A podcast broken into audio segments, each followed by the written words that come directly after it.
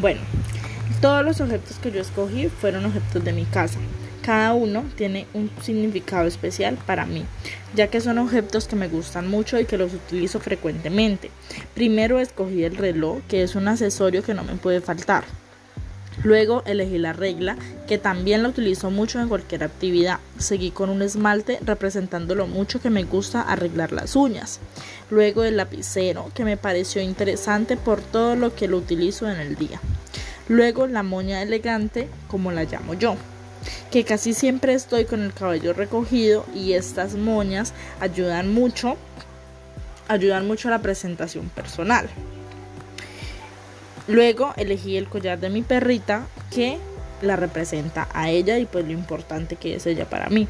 Luego seguí con las llaves de mi moto, que para mí es sinónimo de sacrificio y disciplina, eh, ya que la moto para mí representa como mi logro material, ¿sí? La moto la compré cuando tenía 16 años, entonces para mí fue algo pues como de motivación, como de si se puede, si se puede salir adelante con disciplina, con lucha, con valor. Y por último, la velita de olor, que esta para mí representa mucha tranquilidad y relajación por su aroma, por todo.